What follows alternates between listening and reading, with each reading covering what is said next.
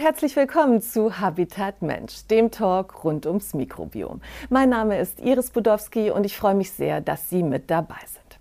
Ja, wussten Sie eigentlich, dass das Mikrobiom bereits im Säuglingsalter entsteht?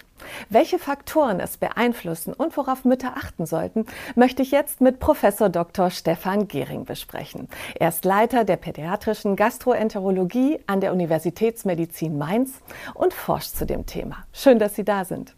Ja, vielen Dank, Frau Budowski, für die Einladung.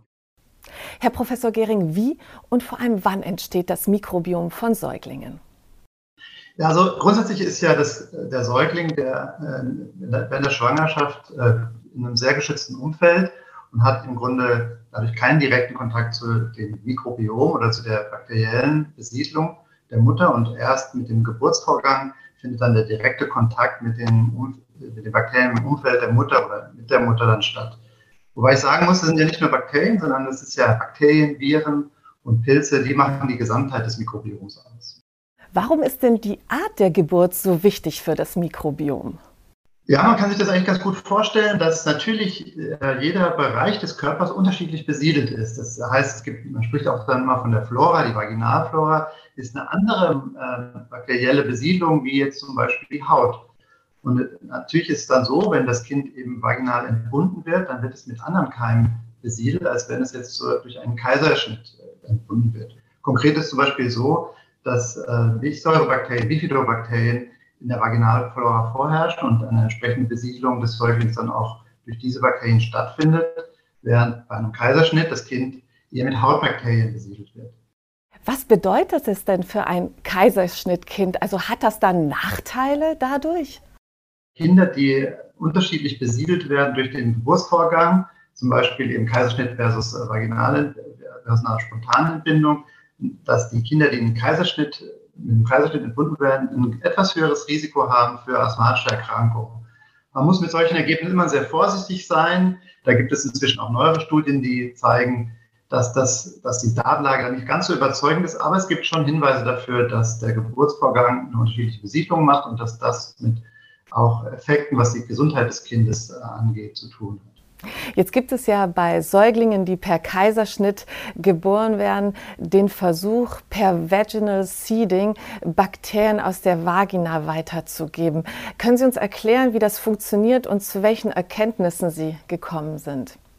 Also das im Grunde versucht man ja dann den natürlichen Geburtsvorgang nachzuahmen, indem man die, die Flora, Sekrete aus, aus dem Vaginalbereich letztlich auf dem, auf dem Kind ausbreitet oder ausstreicht und dann im Grunde diesen normalen Geburtsvorgang versucht da zu imitieren.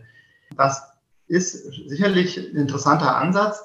Allerdings zeigt es auch, oder die Datenlage zeigt auch, dass das nicht ganz ausreichend ist, denn so wie ich eben gerade schon erwähnt habe, ist eben nicht allein die Vaginalflora, sondern auch die Flora aus dem, aus dem Darm der Mutter letztlich wichtig. Und wenn Sie so wollten, um, das, um diese natürlichen Vorgang zu imitieren, müsste man auch aus dem Bereich Bakterien entnehmen und auf dem Kind ausbreiten. Und deswegen ist das zwar ein interessanter Ansatz, aber soweit ich die Datenlage dazu kenne, ähm, ist es noch nicht so, dass das den natürlichen Vorgang wirklich gut imitieren kann. Das werden wir dann mit Interesse weiter verfolgen. Ähm, ein Faktor, der aber auch eine wichtige Rolle spielt, ist ja das Stillen. Warum ist das so bedeutsam für das Mikrobiom? Da gibt es viele Gründe. Erstens mal, auch in, dem, in der Muttermilch finden sich natürlich Bakterien, eine Besiedlung. Auf der Brust sind natürlich Bakterien, die das Kind mit besiedeln. Was aber auch eine ganz große Rolle spielt, sind die sogenannten humanen Oligosaccharide. Das sind äh, Zuckermoleküle, die äh, in der Muttermilch vorkommen und die, wie man so schön sagt, einen präbiotischen Effekt haben. Will sagen, das sind unterdaubare Zucker, die für den Säugling unterdaubare Zucker, die aber von den Bakterien im Darm des Kindes äh, genutzt werden und die natürlich dann die bakterielle Besiedlung des Säuglings deutlich beeinflussen. Und diese sogenannten humanen Milcholigosaccharide spielen eine ganz wichtige Rolle in der Entwicklung des Kindes und der Entwicklung des Mikrobioms des Kindes. Was bedeutet denn das im Umkehrschluss für Kinder, die leider nicht gestillt werden können? Ja, also dass diese präbiotischen, äh, sage ich mal, Moleküle fehlen natürlich äh, und man kann sich natürlich daraus ableiten, dass selbstverständlich die Besiedlung äh, sage ich mal, des Säuglings sich ändern wird, wenn die Kinder nicht gestillt wird.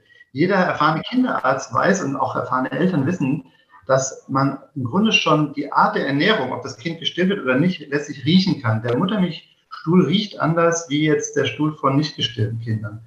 Und diese unterschiedliche Besiedlung hat natürlich Effekte auf die Entwicklung des Kindes. Da besteht eigentlich kein Zweifel. Mhm. Kann man da vielleicht ein paar Effekte nennen? Ja, also es ist schon so, dass wir wissen, dass nicht gestillte Kinder ein etwas höheres Risiko haben, zum Beispiel an Übergewicht zu leiden, etwas höheres Risiko, bestimmte Autoimmunerkrankungen, speziell jetzt Diabetes, zu entwickeln. Und das sind ja zwei ganz so seltene Erkrankungen, die die Entwicklung des Kindes schon auch beeinträchtigen können. Nicht müssen, können. Es ist immer so, Entwicklung eines Kindes hat ja viele, viele Faktoren. Ernährung ist einer davon. Und deswegen muss man immer ein bisschen vorsichtig sein. Aber es gibt schon gerade zum Beispiel was das Übergewicht anbelangt, gute Daten, zeigen, dass Stillen hier einen Vorteil hat. Mhm. Das heißt also, diese Pränahrung, die ja quasi dann für Kinder genutzt wird, die nicht gestillt werden, die kann es mit der Muttermilch einfach nicht aufnehmen. Nee, nicht ganz. Das ist sicherlich ein Versuch, das zu imitieren, diese, sag ich mal, unverdaubaren Zucker zum Beispiel zuzufügen. Aber im Endeffekt ist die Muttermilch schon ein sehr, sehr komplexes, äh, sage ich mal, Nahrungsmittel, wenn Sie so wollen, da eben nicht nur diese Präbiotika drin sind, sondern diese Präbiotika, die interagieren schon mit den Bakterien der Mutter und find, find, haben so ein individuelles Gemisch letztlich, das kann man nicht mit einer industriell hergestellten äh, Nahrungsmittel imitieren. Das, da ist die Natur uns weit voraus. Es wird ja viel von der Bedeutung der ersten tausend Tage eines Kindes gesprochen. Können Sie uns vielleicht erläutern, was in diesen tausend Tagen alles passiert, auch beim Mikrobiom? Also diese 1000 Tage sind tatsächlich wirklich eine ganz wichtige Phase. Wir sprechen da auch so vom Window of Opportunity, also von dem Fenster, wo man eine Chance hat, Dinge zu beeinflussen. Und man muss sich das einfach so vorstellen, ähm, das Mikrobiom ist nicht sozusagen vom ersten Tag an da, sondern ähnlich wie auch die Reifung des Gehirns oder die Reifung anderer Organe, ist es wirklich so, dass auch das Mikrobiom reift und wir und im Grunde den Zustand eines Erwachsenen erreicht, etwa im Lebensalter von vier Jahren also in diesen ersten drei Jahren entscheidend äh, geprägt und entwickelt wird. Und in dieser Phase spielt natürlich alles eine Rolle, was diese Zusammensetzung des Mikrobioms beeinflusst. Da ist eben nicht nur der Geburtsmodus, also Kaiserschnitt versus spontane Bindung, sondern auch, wie ist das Umfeld des Kindes, wie ernährt sich das Kind. All diese Dinge spielen Einfluss oder beeinflussen die Zusammensetzung des Mikrobioms und die Reifung des Mikrobioms. Sie haben es ja gerade erwähnt, dass die Ernährung eine ja, wichtige Rolle spielt in diesen tausend Tagen. Worauf sollten da Eltern achten, also wenn die Stillzeit vorbei ist? Was sollen die konkret machen? Es ist sicherlich so, dass eine ballaststoffreiche Ernährung wichtig ist. Ballaststoffe sind im Grunde Substanzen, ähnlich wie diese, sage ich mal, Oligosaccharide, diese Zuckermoleküle in der Muttermilch, sind Ballaststoffe letztlich Inhaltsstoffe in der Nahrung, die nicht der Säugling und der Darm verdauen kann, sondern die Bakterien da drin und die dieses Mikrobiom beeinflussen. Also ballaststoffreiche Ernährung ist wichtig, Rohkost ist wichtig, äh, fermentierte Nahrung wie Joghurt oder Kefir, das sind alles Dinge, die unser, unser Mikrobiom beeinflussen. Und eben eine ausgewogene Ernährung. Und was sicherlich ungünstig ist, wo ich sagen würde, klares Kontra ist, eine Ernährung, die viele Zucker enthält, raffinierte Zucker, letztlich äh, ähm, die viel Salz enthält, die, sag ich mal, ungünstige Fettzusammensetzungen enthalten, schlechte Fette, äh, wo überzogen viel Fleisch ernährt wird. Ihr wisst, dass Fleisch grundsätzlich wichtig ist, aber eben in einem ausgewogenen Verhältnis. Und da gibt es gute Vorgaben, muss man tatsächlich sagen. Da kann ich immer jedem nur empfehlen, auf den entsprechenden äh, Webseiten, zum Beispiel der Deutschen Gesellschaft für Kinderheilkunde zu gucken. Da gibt es wirklich gute Empfehlungen. Das sind auf jeden Fall sehr, sehr wichtige Tipps und äh, das haben wir auch so in den letzten Sendungen doch häufig erfahren, wie wichtig eben diese ballaststoffreiche Ernährung ist und offensichtlich ja jetzt schon äh, von Kindestagen an. In diesen tausend Tagen entwickelt sich ja auch das Immunsystem. Ähm, und ich habe mich gefragt, woher weiß ein Säugling, welches die guten und welches die schlechten Bakterien sind? Ja, also ich sage mal so, das, das ist letztlich etwas, was sich, so wie Sie sagen, entwickelt. Und der Säugling ähm, ist ja von seinem Immunsystem am Anfang in so einem Zustand, den nennen wir Toleranz. Das heißt, der ist eher geneigt, nicht zu, über zu reagieren, sondern, ähm, sage ich mal, das eigene als eigen zu erkennen und das Fremd als fremd. Und in dieser frühen Phase, sage ich mal, ist es wichtig, dass der Säugling mit vielen Bakterien ähm, ausgesetzt wird und diese sozusagen sich aneignet und eben nicht abstößt, wenn Sie so wollen, und gleichzeitig ist er natürlich dann auch empfänglich für Infektionen. Das ist sozusagen, das Gute ist hier mit dem etwas Ungünstigen verknüpft. Ähm, und wie er das genau weiß, wie das Immunsystem das weiß, das ist ehrlich gesagt in Teilen noch tatsächlich ein Rätsel. Das ist ein ganz wichtiges Forschungsthema, dieses Unterscheiden zwischen was gehört zu mir und was ist gut für mich und was gehört nicht zu mir und was ist schlecht für mich. Aber dieser Tipp, dass man sein Kind möglichst im Dreck spielen lassen soll, um das Immunsystem zu stärken, der ist also gar nicht so falsch. Der ist gar nicht so falsch. Ich tue mich immer ein bisschen schwer mit dem Begriff, äh, das Immunsystem zu stärken, weil das Immunsystem per se ist eigentlich in einem sehr guten Zustand. Ich finde es auch fast besser zu sagen, das Immunsystem muss trainiert werden. Was wir wollen, ist ein trainiertes Immunsystem, das fremd von eigen unterscheiden kann und das auf alle Situationen sozusagen vorbereitet ist. Und dieses Training, das findet eben in diesen ersten Lebenstagen statt, in diesen ersten tausend Tagen statt. Und da ist das Auseinandersetzen mit einem sehr komplexen, vielfältigen Umfeld gut. Also man hat zum Beispiel gesehen, dass Kinder in so kleinen Bauernhöfen, die da groß werden und im Dreckspiel, so wie Sie es gesagt haben, tendenziell weniger solcher Autoimmunerkrankungen entwickeln, wie zum Beispiel auch Asthma eine ist.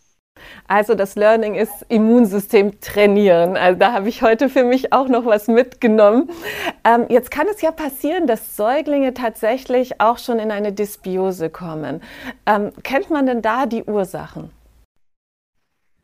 Ja, ich würde ja jetzt erst erstmal sagen, der Begriff Dysbiose heißt ja sozusagen eine schlechte Besiedlung des Säuglings. Und ich bin insgesamt noch ein bisschen vorsichtig mit diesem Begriff, weil die Definition der Dysbiose, also des, der schlechten Besiedlung, ist etwas, wonach wir immer noch eigentlich suchen. Denn so ganz genau, was das schlechte Mikrobiom ist, das wissen wir noch nicht. Das beforschen wir eigentlich. Wir wissen aber, wenn, es gibt zumindest gute Hinweise dafür, dass wenn eine bestimmte Fehlbesiedlung oder sehr ein, einseitige Besiedlung da ist, dass dann tatsächlich bestimmte Erkrankungen, die ich ja schon genannt hatte, Allergien, Autoimmunerkrankungen, etwas häufiger sind. Und die sollte man natürlich versuchen, irgendwie zu beeinflussen.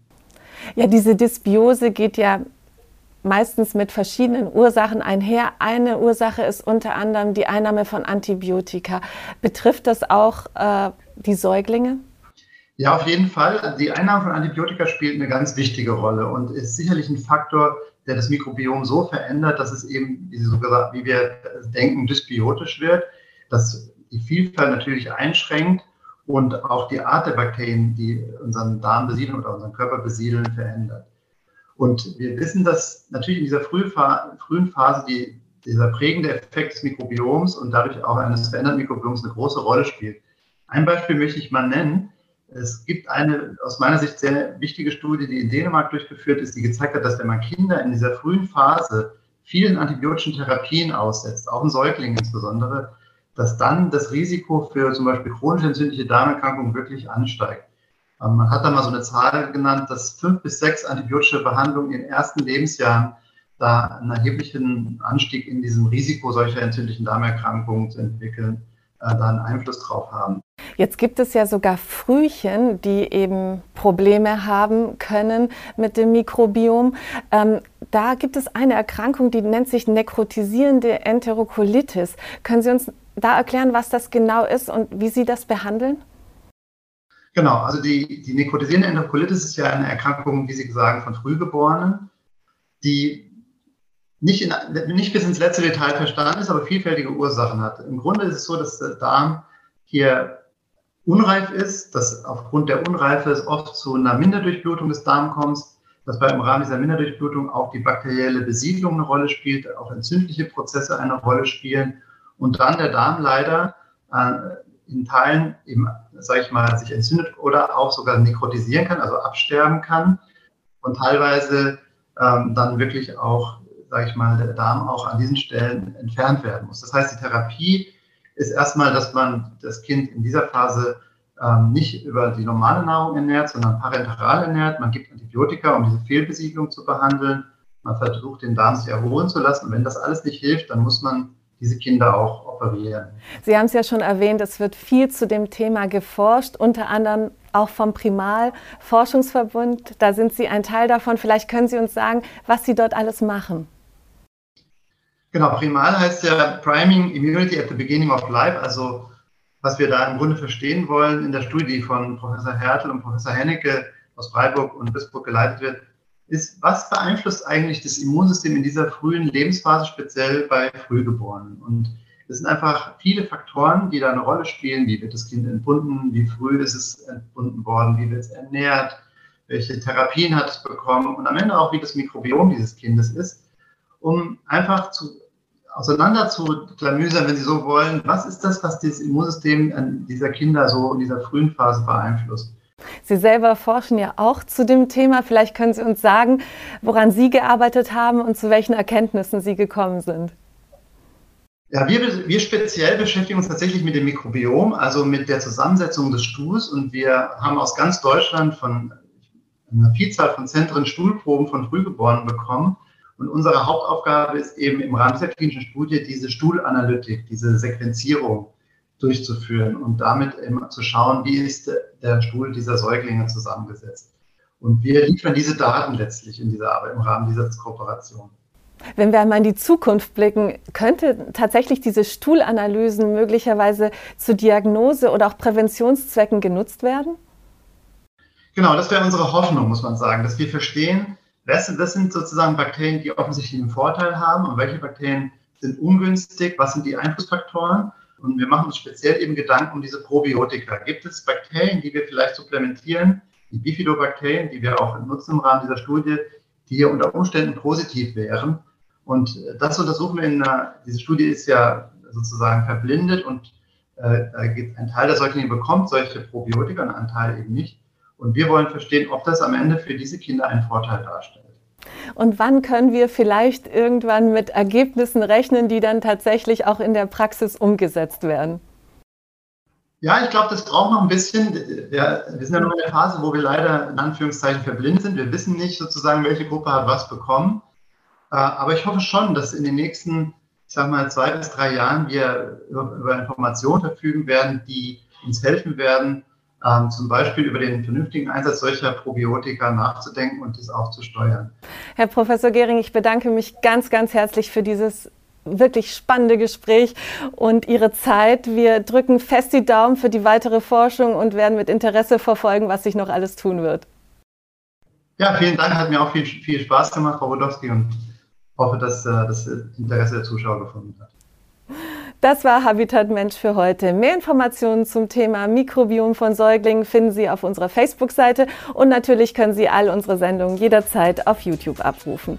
Ich bedanke mich ganz herzlich für Ihr Interesse und sage Tschüss, bis zum nächsten Mal.